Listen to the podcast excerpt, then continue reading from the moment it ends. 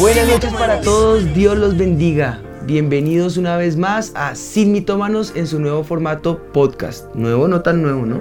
No, ya vamos cuatro programas eh, en donde estamos muy emocionados porque hemos leído los comentarios que han eh, puesto, el chat en vivo cuando nos escriben y la verdad que es muy muy bonito ver todos sus comentarios y cómo mutuamente hemos sido edificados con este programa que el Señor nos permite tener y compartir siempre con todos ustedes. Hoy traemos un tema muy especial y ese tema yo sé que va a afectar directa e indirectamente al corazón, sobre todo para aquellos que somos creyentes comprometidos pero que en, momentos o en algunas circunstancias sentimos a veces como que tenemos cierta permisividad. ¿De qué estamos hablando, amor? Pues bueno, estamos hablando de un tema que es eh, muy importante porque creo que siempre nos hacen como diferentes preguntas, ¿no? Eh, ¿Qué me es permitido en la iglesia? ¿Qué prohíbe de pronto la iglesia? ¿Puedo eh, hacer cosas, no hacer cosas? ¿Puedo, no sé, escuchar música secular, no escucharla? Entonces digamos que todo ese tipo de preguntas que nos han llegado, queremos abordar el tema hoy de una manera muy especial.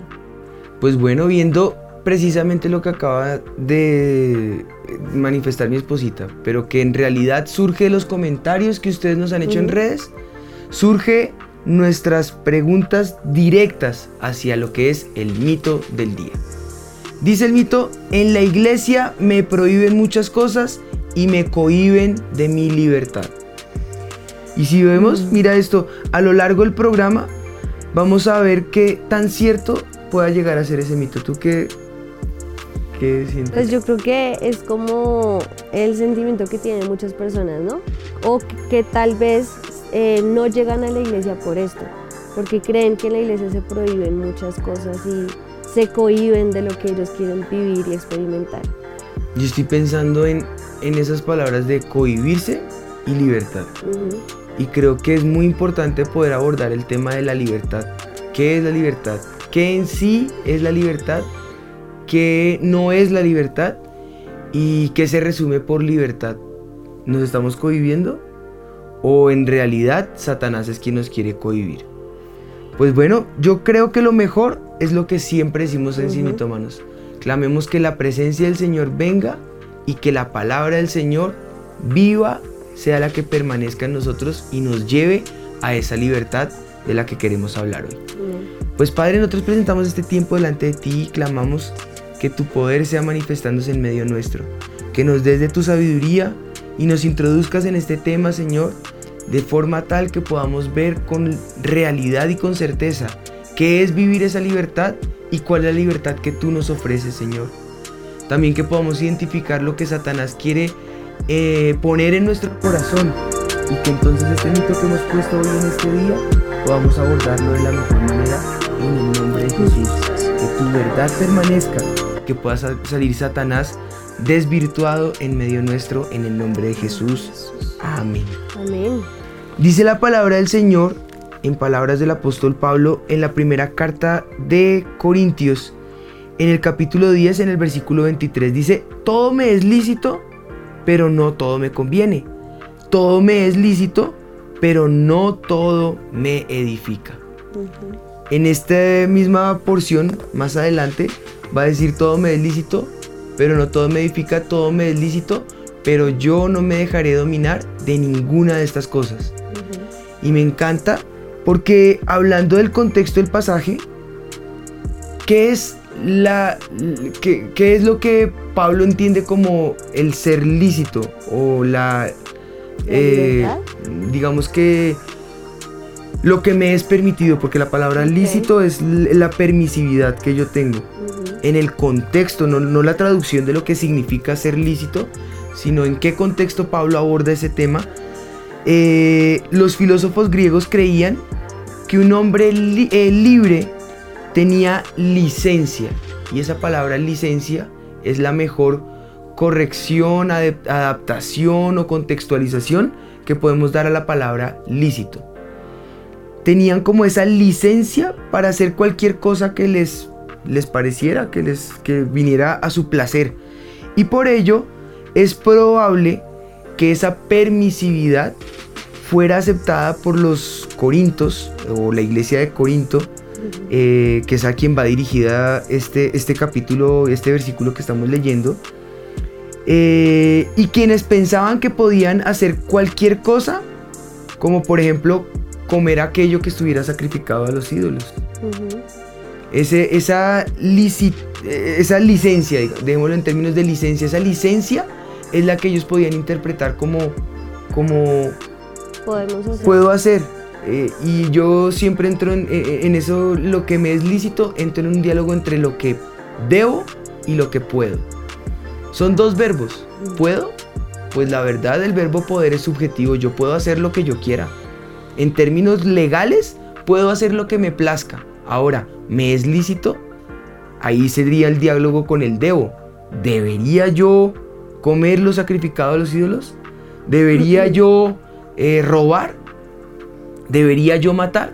De poder puedo, puedo matar, puedo robar, pero creo que voy a, tener que comparecer ante la ley de este mundo en donde seguramente voy a tener que pagar, indemnizar, pagar con cárcel, pagar años y eso no va a ser tan tan tan deleitoso y entonces en la palabra licitud o licencia ya naturalmente no me va a ser lícito porque pues lo estoy viendo en términos de lo que yo podría hacer, pero no lo estoy viendo en términos de lo que yo debería hacer. Como hijo de Dios, como hija de Dios, ya el término va a avanzar un poco más, ¿no? Y aquí empezamos a ver dos errores gigantes. Uno lo quiero abordar yo. Eh, al hacer uso de esa libertad, que ellos toman como licencia o que Pablo entiende en el contexto eh, de, la iglesia en Corinto eh, como licencia, eh, estaban dañando directamente la conciencia de aquellos cristianos que se estaban apenas formando en la iglesia de Corinto. Esa iglesia que se estaba formando tenía debilidades y ellos al ser conocidos como débiles en la fe, o como lo llama la palabra, pequeñitos en la fe, eh, creían que comer de lo sacrificado a los ídolos era pecado. Y algunos, al hacerlo, al ver ese deber como poder y al, al consumirlo, tropezaban en la fe, lo cual era muy grave para estos débiles o pequeñitos en la fe. Y yo creo que ahí radica como el punto más importante, ¿no? Saber y entender esa licencia. El punto álgido de la noticia. Esa licencia que tú estás diciendo. Y por otro lado, la sabiduría que nosotros podemos tener en ese punto de tener cuidado que podemos ser maduros en la fe, pero muchas personas que están a nuestro alrededor no es así y los hacemos tropezar a ellos, que es lo que habla la palabra de Dios. ¿no? Y lo que también hablamos de, la segunda parte que tú decías del problema, el segundo error, es que podemos decir que, que, que está esa licencia de lo que ellos tenían, pero empiezan poco a poco a perder ese temor de Dios a bajar un poco en esa consagración que podían tener hacia el Señor por darse esa licencia de, de creer que lo podían manejar. O sea, yo puedo manejarlo y hasta cierto punto te das cuenta que vas dándole terreno a Satanás y echándote, retrocediendo nosotros en nuestra consagración al Señor, en ese temor al Señor. Y si bien es cierto, como tú decías, que nosotros podemos hacer muchas cosas y no perder el cielo, porque digamos que ahí radica todo, ¿cierto? Em, podemos hacer muchas cosas y no perder la salvación. Pero em, o sea, podemos ver cosas como que ver series de Netflix que, que son fuertes y pasadas de línea, pero no pasa nada, yo lo puedo controlar. Porque no va a perder mi salvación. No voy a perder mi salvación. estamos hablando mm. como muchos de, de, ustedes, de nosotros, de los que están entre nosotros o de los que nos han escrito, estarían hablando, ¿no? Exacto. O entonces vamos al tema de la música, escuchamos eh, música secular podemos, no vamos a perder la salvación y, está como dentro de los parámetros y las líneas de lo que yo puedo controlar, de lo que yo creo que puedo hacer sin perder mi salvación. Podemos de pronto también decir que lo que tú dices en lo que radica de, los, de los argumentos de muchas personas son tres esenciales. El primero, que dicen que la conciencia simplemente no los acusa por ver cosas que son pasadas de línea, escuchar cosas que creemos que no convienen, podemos tatuarnos, podemos hacernos piercing porque la conciencia no nos acusa. Lo segundo es que no le están haciendo mal a ninguna persona, ¿no? Es otro argumento. Y el tercero es que tenemos libertad en Cristo para vivir nuestras vidas como nosotros queramos. Pero estos argumentos, ¿qué tan ciertos son y hasta qué punto los podemos manejar? Pues, baby, yo creo entre lo que te escucho decir y lo que estaba diciendo en el diálogo del deber y el poder, que muchas veces vemos la palabra lo que me es lícito o esa licencia en términos de lo que es la palabra permisividad. Y es una palabra que es peligrosa. claro. La permisividad es peligrosa porque eso tiene que ver directamente con lo que es mi libertad. La permisividad es algo que yo o me permito o me niego. Es una decisión. Y si volvemos a lo básico de la fe, la fe es una decisión. Yo decido amar a Jesús. Yo decido seguir a Jesús. Yo decido negarme a mí mismo. Yo decido tomar mi su cruz y seguirle. Es una decisión. Y si yo lo veo en términos de permisividad, del lado A es todo lo que yo me puedo negar, lo que yo puedo decidir, lo que yo puedo amar, lo que yo puedo tomar y controlar. Pero el lado B es todo lo que yo me permita hacer. ujú. ¿Qué tan allá o qué tan acá quiera llevar la fe? Depende de mi permisividad. Y por eso el apóstol Pablo acuña la palabra, todo me es lícito, pero no todo me conviene. Todo me es lícito, pero no todo me edifica. Todo me es lícito, pero yo no me voy a dejar dominar de ninguna de esas cosas que yo llamo permisividad. Eso es un riesgo muy grande. Y muchas de estas cosas que tú mencionabas ahorita, ahorita como Netflix, como eh, música, como conciertos.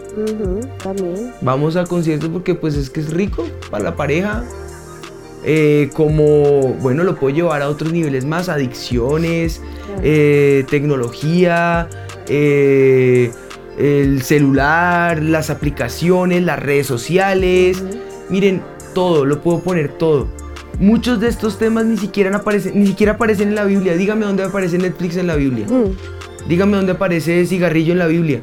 Dígame dónde aparece alcohol en la Biblia. Todas estas cosas eh, me llevan a una pregunta que yo quiero poner hoy delante, ante la mesa, pues. Dice, ¿dónde está el pecado? Ahí está la pregunta de la permisividad. ¿Dónde está el pecado? Eso es lo que está en el subconsciente de nosotros como hijos de Dios. ¿Y eso en qué está pecando? Pues la respuesta sencilla es que está en las intenciones y las motivaciones del corazón. Mira en este momento en tu cabeza qué cosas yo he hecho y con qué motivación lo hago. Tatuarme, ponerme un piercing, lo decías ahorita, Eh, ver una serie. ¿Cuál es la motivación de mi corazón? ¿Cuál es la intención de mi corazón? Si lo vemos desde el lado A, que es lo que es seguir a Cristo, tomar la decisión de llevar la cruz, Negarme a mí mismo. negarme a mí mismo y que nada contriste al Espíritu Santo, puedo ver entonces con esos ojos del lado A, no del lado B. Si lo vas a ver con el lado B, todo lo que te estoy diciendo te va a entrar por un oído y te va a salir por el otro.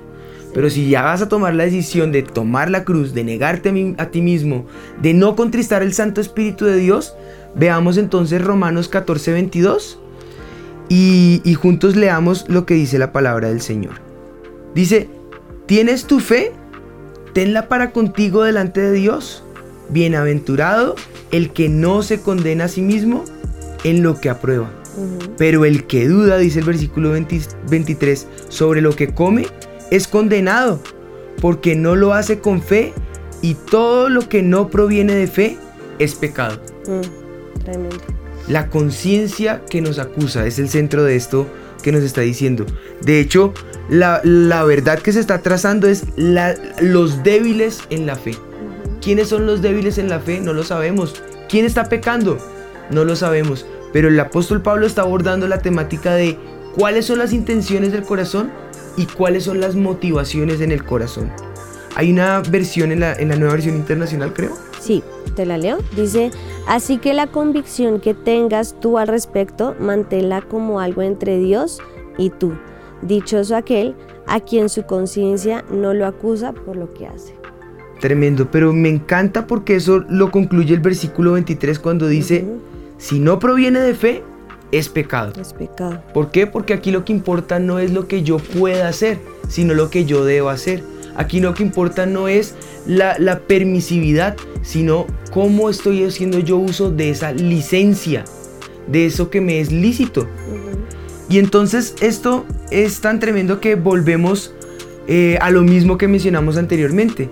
Esos estándares que establezco en mi vida están estrechamente ligados a varias cosas. Yo quiero mencionar una de esas cosas y que tú nos puedas ayudar en las otras que están allí. Mira.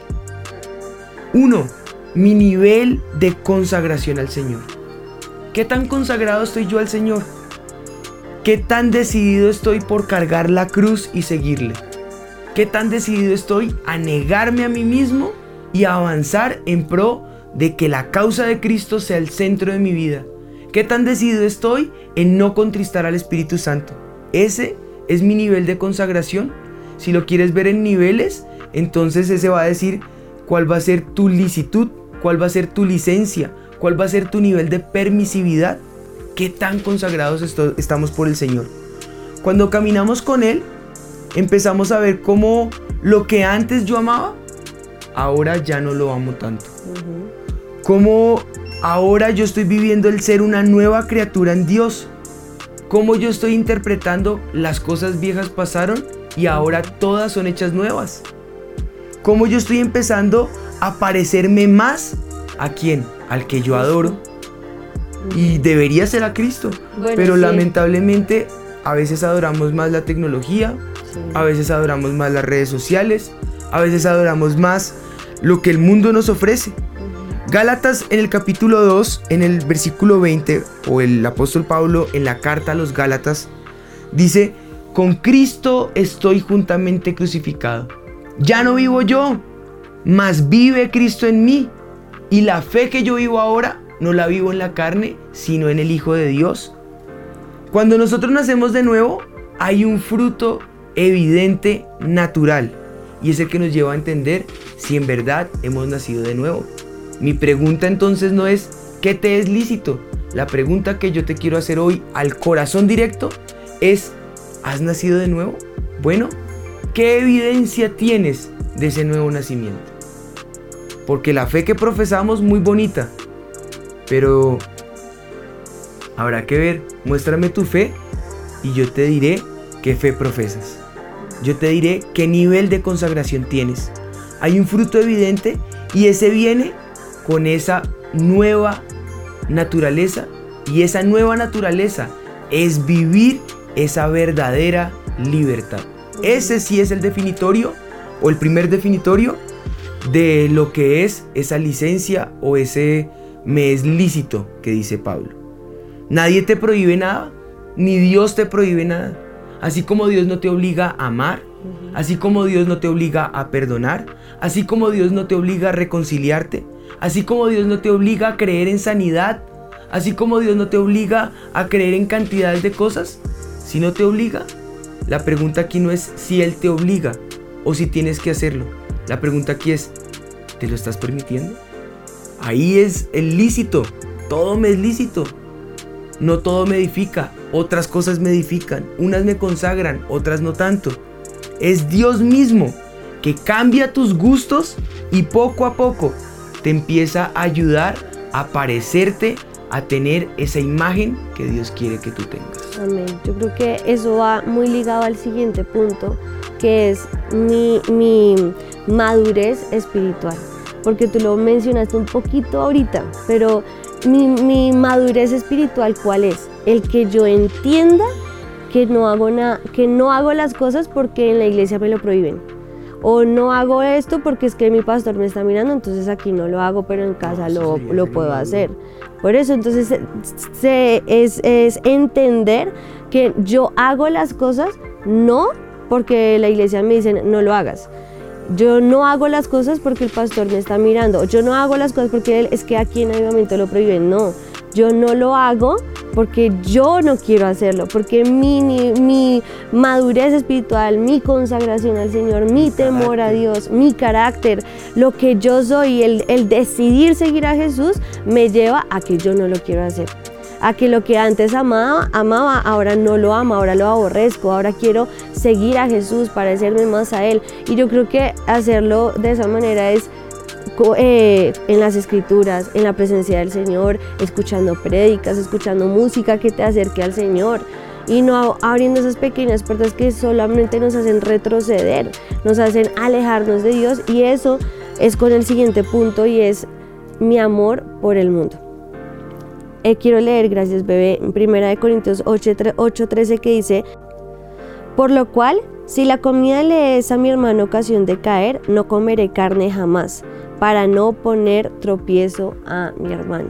Y yo, yo creo que esto es lo más precioso del Evangelio, que el Señor nos llama a que nos amemos unos a otros y en ese amor es entender que yo puedo hacer tropezar a otra persona por lo que yo creo o por lo que para mí es lícito o por lo que para mí puedo hacerlo, pero no se trata de eso, se trata es de si es ocasión de caer para otro, entonces no lo volveré a hacer jamás. Y es que lo que me parece tremendo es que el Señor nos está llevando a entender carácter y madurez. Y madurez. Eso es carácter y madurez, es entender que yo no lo hago por mí mismo, sino que lo hago en amor por el pequeño, por el débil en la fe. Exacto. No es porque me lo prohíben, ¿cierto? No es porque me ven, sino porque en amor yo decido abstenerme de muchas cosas que sé que lo podría hacer en mi madurez espiritual y a mí no me afectaría pero el que me está viendo sí. Es como lo que hablamos de, por poner un ejemplo solamente, del vino. Yo podría en el del verbo poder que tú decías ahorita, tomarme. Es verbo poder, no verbo eh, podrir. tomarme una copa de, vino y en mi madurez yo digo, no me hace daño y no me emborraché, pero el que me vio se toma toda la botella y termina eh, ¿Perdido? perdido. Entonces ahí está el pecado que hice caer a uno de sus pequeñitos. Lo que para mí era un momento de deleite, para la otra persona terminó siendo la destrucción de su hogar, terminar alcoholizado, terminar adicto, solamente por una permisividad y por no saberme cohibir en mi madurez y mi carácter. Exacto. Entonces, eh, yo creo que esa madurez espiritual es muy importante entenderla. Y lo segundo es el tercero. El tercero. Eh, recordemos un momentico. Hablamos de el nivel de consagración, consagración, la madurez que es carácter, y ahora. Y ahora, mm, mi amor por el mundo. No podemos olvidar que no somos de este mundo. Simplemente estamos aquí como peregrinos y nuestra ciudadanía, nuestra ciudadanía es celestial. Por eso no podemos vivir agradando al mundo o no podemos vivir de lo que el mundo nos ofrece, porque no somos de este mundo. Santiago 4 dice, eh, versículo 4, cualquiera pues que quiera ser amigo del mundo se constituye enemigo de Dios. Entonces, ¿sabes? Queremos agradar tanto al mundo, queremos agradar tanto a las personas, queremos agradar nuestra propia carne con lo que el mundo nos ofrece, que nos constituimos enemigos de Dios. Y aquí se aborda con todo esto que estamos diciéndoles otros temas más. Y todo al fin y al cabo va a tener el mismo rigor o va a tener que pasar por el mismo filtro. El filtro de, la licencia, lo que me es lícito, lo que yo puedo o no debo el diálogo entre poder y deber, entre lo que yo eh, genero como permisividad o me cohibo porque tengo la madurez, el amor y el carácter. Pero todo eso surge con una pregunta, o en resumen, todos estos temas surgen con la pregunta que está en el subconsciente de la persona que está tratando de, medir cuál es su permisividad o su licencia. Y es, ¿qué es bíblico y qué no es bíblico? Esa es la pregunta que está en el subconsciente siempre en el filtro de lo que me es lícito. ¿Es bíblico? ¿Está en la Biblia? De hecho, sin mitómanos, el fundamento es, si está aquí, tengo la libertad. Si no está aquí, mejor lo niego. Y ese filtro siempre va a ser el que nos va a, a llevar a esa verdad. Pero hay otros que no están en la Biblia. Lo dijimos ahorita. Netflix no está en la Biblia. Drogas no está en la Biblia. Eh, redes sociales no está en la Biblia. Pornografía no está en la Biblia. Son temas puntuales que son hoy y ahora, pero que no están en la Biblia. Pero tenemos entonces un arma espiritual dado por la palabra de Dios que nos ayuda a convivirnos y es saber qué es lícito, qué me conviene, qué me edifica, qué construye en mi vida una solidez clara para yo entender que aunque no está literalmente en la Biblia, no le agrada a Dios. Y tú lo dijiste ahorita, si mi amistad con el mundo me constituye enemistad con Dios, pues yo no lo voy a hacer, porque me está acercando al mundo, me está arrastrando a todo lo contrario que me edifica, me está arrastrando a todo lo contrario de lo que a Dios le agrada, me está arrastrando al otro límite de lo que es consagrarme para el Señor, cargar la cruz, seguirle. Me está llevando a un punto en donde estoy contristando al Espíritu Santo de Dios. Es que como que nos enranchamos porque la palabra como tal enrancharnos. no está en la Dícese Biblia. del verbo, Eh, yo me ¿cómo enrancho, tú me enranchas, vosotros os enrancháis. Como que nos obsesionamos o eh, eh, ¿cómo lo puedo decir? Sí. Pero sí, literalmente es como que si no, es- no está en la Biblia, entonces ya como que para dar el Nos argumento. encaprichamos. Eso, no sé, caprichamos, pero simplemente es sentido común, ¿no? Yo debo saber que por sentido común hay muchas cosas que la palabra de Dios no dice enfáti- enfáticamente la palabra que quieres escuchar, pero está, está ahí. Yo creo que por leer otros pasajes, Sí. muchas veces nosotros pasamos por alto lo que en realidad quiere decir la Biblia. ¿Por qué? Porque con enrancharnos o encapricharnos, me encanta la palabra porque es muy, muy castiza, eh, por enrancharnos lo que estamos haciendo es mirar la palabra a través de lo que se acomoda a nuestro antojo. Exactamente, exactamente. Y eso se llama capricho, eso se llama manipulación y eso se llama pérdida de madurez espiritual. Ausencia de madurez espiritual. Yo no puedo tomar la Biblia como un filtro para mi antojo, porque en ella voy a encontrar lo que yo quiera encontrar. Si yo quiero leerla en términos de lo que puedo hacer, mm, tengo Sí. acá toda la licencia que yo quiera, porque lo estoy viendo por el filtro no del lado A, de lo que me es lícito, sino de mi permisividad y de mi liviandad y de mi inmadurez espiritual. Si yo lo leo por el lado A, veo que hay una cruz que hay que cargar, veo que hay que negarme a mí mismo, veo que es necesario que a través de mucha tribulación se entre al reino de los cielos y hay una puerta estrecha. Y nadie quiere atravesar por esa puerta estrecha. Queremos llegar al cielo, pero por la puerta ancha. Y resulta que esa puerta ancha lleva a la perdición, lleva a la muerte, lleva a la destrucción, lleva a que a través de esa decisión que yo tomé, me lleve a cuestas a otros pequeños en la fe y no solamente pierda yo mi fe, sino que cause que por mi debilidad muchos se pierdan. Mira que no habiendo sido heraldo para, mu- para muchos, ahora vengas a ser eliminado tú. Es decir, fui de testimonio, fui de ejemplo para muchos y ahora en lugar de ser ejemplo para muchos y testimonio para muchos, los arrastré en mi liviandad y conmigo los llevé a la perdición. Eso es una carga de doble filo que tenemos. ¿Qué tanto estoy dispuesto a consagrarme al Señor? Yo creo que esa es la claridad que tenemos que tener. La claridad que permitamos que la Biblia no necesita ser interpretada ni por la cultura, ni por la sociedad, ni por nuestros caprichos. Tiene que pasar por esa interpretación, tiene que pasar por ese filtro, pero ella no necesita otro intérprete. La Biblia, una de las reglas hermenéuticas dice, la Biblia es su propio intérprete. Tú no tienes por qué saber hermenéutica, pero te lo estoy aclarando. No necesita otra interpretación. La cultura que tú y yo tenemos va a ser un filtro. Las, las sociedades van y vienen. Y si el único filtro fuera la cultura, entonces tendríamos que ver la Biblia con la cultura de Jesús, de pronto, porque fue la cultura que él vivió. Entonces diríamos que la Biblia ya no es actualizada y ya no es temporal. No, te tengo buenas noticias. La Biblia es acultural, la Biblia es atemporal, la Biblia es contra, contractual incluso. Contra todo lo que lo- las culturas, los filtros y las sociedades hayan eh, querido de pronto interpretarla. De hecho, ha pasado por más de 2000 años y sigue latente y viva. Sigue siendo eficaz, sigue siendo cortante de, como espada de dos filos que penetra hasta partir el alma y separa la- las coyunturas de los tuétanos. Quiere decir que corta finito, llega hasta donde tiene que llegar a lo profundo del corazón y me ayuda a entender que yo no la puedo poner solamente por el filtro de mi cultura, porque mi cultura es colombiana.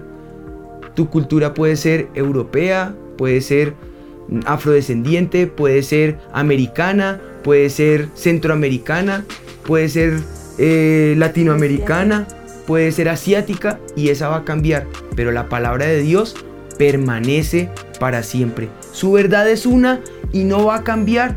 Y entonces el filtro que vas a tener no va a ser el de la cultura, ni va a ser el de la sociedad, ni va a ser el que tú quieras poner, ni va a ser el de la liviandad o la permisividad.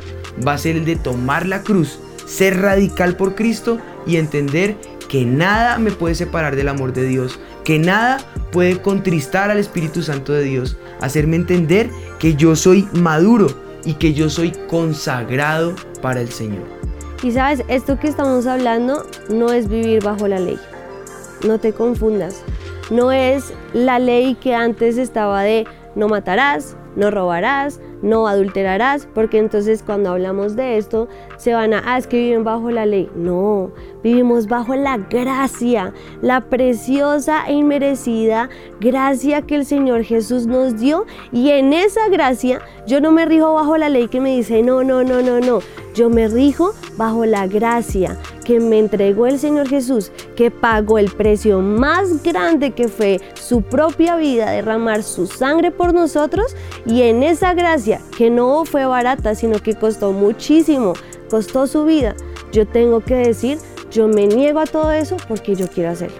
Porque, yo quiero seguir a Jesús porque yo quiero pagar ese precio, porque yo quiero negarme a mí misma y seguir a mi amado Jesús. Y ahí está el término de la preciosa gracia. La gracia no es la que creemos de haz lo que quieras ahora y ya eres libre. No, mi libertad está en saber que gracias al Señor Jesús él me hizo libre y ahora yo puedo caminar en esa preciosa gracia. Que gracias al Señor Jesús, Él rompió las cadenas y en esa libertad yo vivo mi libertad en un eslogan. Mi rendición es mi bendición. Una vez yo doblego mi corazón y lo rindo todo ante, ante, su preciosa voluntad, ya no me rijo por la ley. Ya no me rijo por la ley, me rijo por la gracia. Porque su gracia ha roto mis cadenas. Porque su, su gracia ha traído unción y la unción pudre el yugo de la opresión ha roto toda opresión, ha, roto toda cadena y me ha dado verdadera libertad. Yo veo con esto, ¿sabes? Que si yo quiero vivir bajo la ley, es bajo la ley natural de los hombres. Pero que si yo vivo bajo la gracia, estoy viviendo bajo el perdón, bajo el amor. Mira lo que dicen los frutos del Espíritu. Gozo, paz, paciencia, benignidad, bondad, fe, mansedumbre y templanza, ante las cuales cosas no hay ley. No hay ley. Fíjate que si tú vives bajo la gracia, la ley de este mundo no te rige. ¿Por qué? Porque el fruto del Espíritu te causa tal libertad que no tienes que vivir bajo los términos legales de este mundo. ¿Por qué? Porque no los vas a infringir. Una persona que vive en amor, en perdón, en longanimidad, en templanza, jamás va a infringir la ley. Entonces la ley de este mundo, literalmente, perdóname que lo diga en esta expresión, no sirve para nada porque la ley espiritual es mayor, la ley natural se somete a esa ley espiritual. Entonces eso sí es vivir una verdadera libertad, eso es vivir bajo la gracia, eso es decirle Señor, lo que tú pagaste en la cruz no fue en vano, no fue gratis, tú has roto mis cadenas y ahora yo me rindo, porque a mayor eh, rendición, mayor bendición. Amén, sí, yo creo que Ahí podemos recordar entonces el mito que dice, en la iglesia me prohíben muchas cosas y me cohiben de mi libertad. Y entonces te decimos el mito que ha desvirtuado. Ese mito ha quedado desvirtuado. Ay, me encantaban mis cabezones. porque simplemente en la iglesia no te prohibimos nada. Nosotros no te prohibimos nada. Nuestros pastores no nos prohíben nada. Simplemente vive bajo la gracia que el Señor te ha dado y en esa gracia decir, Señor, yo quiero dedicarme a ti, yo quiero parecerme más a ti, yo me niego de estas cosas, no porque me dicen que no, no, porque quiero hacerlo para cada día acercarme más a ti. Y, yo creo que eso es como lo, lo más importante que hoy queríamos hablar. Yo creo que ante ese subconsciente que queda ahí en la cabeza, la Biblia fuera de contexto me puede dar el permiso para hacer lo que yo quiera. Nuevamente, me es lícito, me conviene, me edifica, puede permitirte hacer lo que quieras, para cohibirte de hacer lo que quieras, para cohibirte de tu permisividad, para hacer cualquier cosa que vayas a hacer, antes de hacerlo, detente, haz un alto en el camino y hazte estas preguntas. ¿Me conviene? No, no es la iglesia la que te va a prohibir, no es el pastor el que te va a estar vigilando, no es tu esposa la que va a estar encima tuyo, tu mamá la que va a estar encima tuyo. Eres tú y el Señor. Pregúntate, ¿me conviene? Se trata de tu conciencia. Y como dijo el apóstol Pablo, si la conciencia te acusa, te es tenido por pecado. Pero es una pregunta que estará solamente en tu subconsciente, donde no se trata de que llegue el papá y te diga, le queda decomisado el celular. Eso es inmadurez. Es hora de que tengamos carácter y le digamos, Señor, no me conviene. Yo elimino esto porque no me conviene. Me cohibo de ver esto porque no me conviene. Y eso es madurez. Otra pregunta que te puedes hacer es, ¿esto me trae culpa? Si sientes que te trae culpa, pues no lo hagas. Porque lo que para uno es culposo, para ti puede ser que no. O lo que para mí es culposo, para ti puede ser que no. Hay más preguntas que yo creo que podríamos hacer. Me edifica y yo creo que esto es para todo, para las redes sociales, para las películas, para la música, para los libros, bueno, para todo. Me edifica lo que estoy haciendo. Qué bonito sería que invirtiéramos todos, porque obviamente nosotros también deberíamos invertir más nuestro tiempo en la lectura de la Biblia, en libros que nos ayuden a crecer espiritualmente. Entonces siempre piensa, ¿me edifica esto que voy a hacer? No me edifica, hagamos algo que me edifique.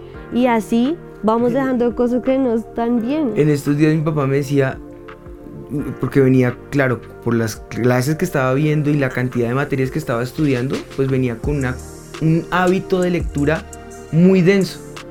Al terminar esas clases, pues quedé libre de tantas lecturas. Me vio tan libre que me dijo, hijo, ¿por qué no agarras un libro? Ponte a leer. Me, me pareció tan interesante que dije, oiga, sí, pierde uno tanto tiempo por ahí. Y pues no, no, he tenido tiempo nuevamente para un gusto que nosotros tenemos. O sea, a nosotros nos gustan las series. Quiero que sepan, nos gustan las series. No hemos tenido tiempo y quería volver a tener el tiempo para las series. Ahora me cohibo y voy a tomar mis libros otra vez. bueno, y la última pregunta que yo creo que es la más importante y es, ¿me, domina? Y yo creo que esta es yo ah, te perdón. domino no, no, no, Ah. no. ¿Me domina? Es una pregunta, ¿me domina? No, pero si me domina, si sientes que te domina, ya es el alarmazo del Señor en donde te está diciendo Dirían los no te dominar. Es el acabose, ala. Totalmente, no te dejes dominar de estas cosas. De nada que tú digas, está, estoy invirtiendo todo mi tiempo, me levanto y pienso en esto, solamente hago lo que mm, me está dominando. Totalmente elimínalo de tu vida porque eh, el, el- el texto, como lo decías, me es lícito, pero no me dejaré dominar de ninguna de esas cosas. Amén. Pues yo creo que hemos dado en el blanco y como dijiste, el mito quedó desvirtuado. Necesitamos, nos es menester, un bautismo del temor de Dios. Que ese temor de Dios caiga sobre nosotros para que nos ayude a hilar finito. Un término que, que es, es un dicho y es muy, muy nuestro, pero tiene mucho que ver. Cuando cosemos, puedes dejar esa costura torcida o como que muerde la tela. Pero me encanta más cuando se hila finito, porque hilar finito nos ayuda a ser perfectos. El apóstol Pablo dice, sean imitadores de mí como yo lo soy de Cristo. El Señor Jesús nos dice que podemos llegar a la perfección, a la plenitud de Cristo, a la plenitud del conocimiento de lo que Él tiene. Y en Sin Mitómanos tenemos una frase que nos ha encantado. No vivas la vida al límite de lo que no te es lícito o de lo que no puedes hacer. Vivamos la vida al límite de lo que podemos hacer. Podemos orar, podemos ayunar, podemos congregarnos, podemos amarnos unos a otros y que el Señor se manifieste en nosotros. Podemos orar, profetizar, hablar en lenguas, usar los dones que el Señor nos ha dado para que la iglesia de Dios sea edificada. El cuerpo de Cristo que somos tú y yo, crezcamos en madurez y en carácter. Entonces vivamos la vida en Cristo Jesús al límite de lo que podemos hacer. Y Eso las es ser delicias libres. que Él tiene para nosotros, ¿no? Porque nos concentramos mucho en, en cosas tan banales que al final de cuentas, eh, como dice Eclesiastes, todas esas cosas se las lleva el viento. pero no, vive al límite de lo, de lo precioso que es nuestra vida en Jesús, de todas las cosas y bendiciones que Él tiene para nosotros, que son las, los deleites en el Señor, son inimaginables. Delicias a su diestra por siempre y para siempre que van más allá de ¿me puedo tatuar? ¿Puedo ponerme un piercing? ¿Puedo tomar alcohol? Ay, maduremos en la fe, esas son niñadas. Si eso conviene o no es un segundo plano. Aquí lo que importa es que el Espíritu de Dios se fortalezca en nosotros, que vivamos en el amor de Dios y que Él sea grande en nosotros. Amén. Pues bueno, yo creo que podemos orar y podemos cerrar este tiempo en bendición. Padre, yo te doy gracias porque hoy tú nos estás llevando a vivir una verdadera libertad. La libertad que solamente el Hijo de Dios nos ofrece. La libertad que el Espíritu de Dios establece en nosotros como esa imagen clara de lo que tú has dicho que nosotros somos. La libertad de hijos e hijas de Dios que con carácter y con madurez puedan decirle no a las cosas que no te agradan y puedan tomar licencia y puedan tomar eh, esa, esa decisión de lo que les es lícito, acorde no a la permisividad, sino acorde a tu amor, a negarse a sí mismos, a tomar tu cruz y a seguirte hasta el último día de nuestras vidas. Que entendamos que nuestra vida no pertenece a este mundo, que nuestra vida está escondida en ti y que lo que sobresalga de nosotros sea la preciosa cruz de Cristo. No porque la llevamos a cuestas, sino porque la gente pueda evidenciar que en verdad somos tus hijos, que en verdad seamos conocidos como tus discípulos. ¿Por qué? Porque hacemos todo lo que a ti te agrada, porque hacemos todo lo que a ti te conviene, porque te amamos con todo el corazón y porque hemos decidido ser radicales por ti, porque tomamos esa frase que a mayor rendición, mayor bendición va a venir sobre nuestras vidas y porque entendemos que tú eres todo en nosotros en el nombre de Jesús. Gracias Señor, te damos porque sabemos que en ti tenemos esa verdadera libertad. Que por tu gracia, Señor, podemos nosotros disfrutar de todas las delicias y deleites que tienes para nuestras vidas. Ayúdanos a amarte a ti sobre todas las cosas, porque al hacerlo alejamos todas esas cosas que están mal, Señor.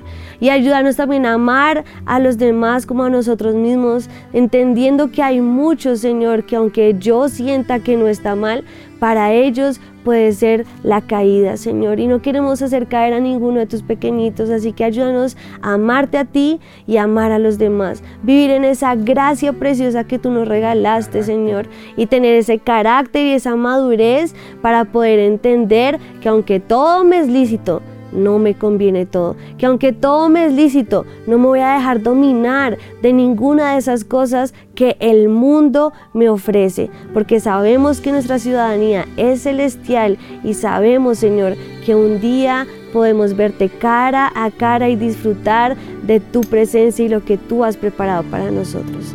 Gracias, Señor. Gracias, Señor. Yo te doy gracias, Señor, por el corazón que tú estás poniendo en nosotros. Y yo clamo, Espíritu de Dios, que doblegues nuestro corazón. Yo te clamo, Espíritu de Dios, que nos ayudes a rendir nuestro corazón a tu perfecto plan, a tu voluntad, y nos ayudes a vivir en ti, Señor. Que lo que hagamos no pisotee ni tu obra en la cruz, ni haga ineficaz tu obra en la cruz, ni cause que nuestra fe sea vana, sino que lo que hagamos con nuestra vida, con nuestro testimonio, con nuestro ejemplo de vida, sea una, una carta abierta, leída por todo el mundo, que manifieste que te amamos, que te pertenecemos y que hemos sido sellados por ti, Espíritu Santo, en el nombre de Jesús. Gracias te damos por ese corazón que nos das y clamamos, Espíritu de Dios, que podamos vivir esa verdadera libertad en ti, en el nombre de Jesús. Amén. Amén. Amén. Bueno, nos vemos en ocho días. En ocho días continuamos con más temas en Simitómanos Podcast. Esto fue Simitómanos. Dios te bendiga. Bye, Ana.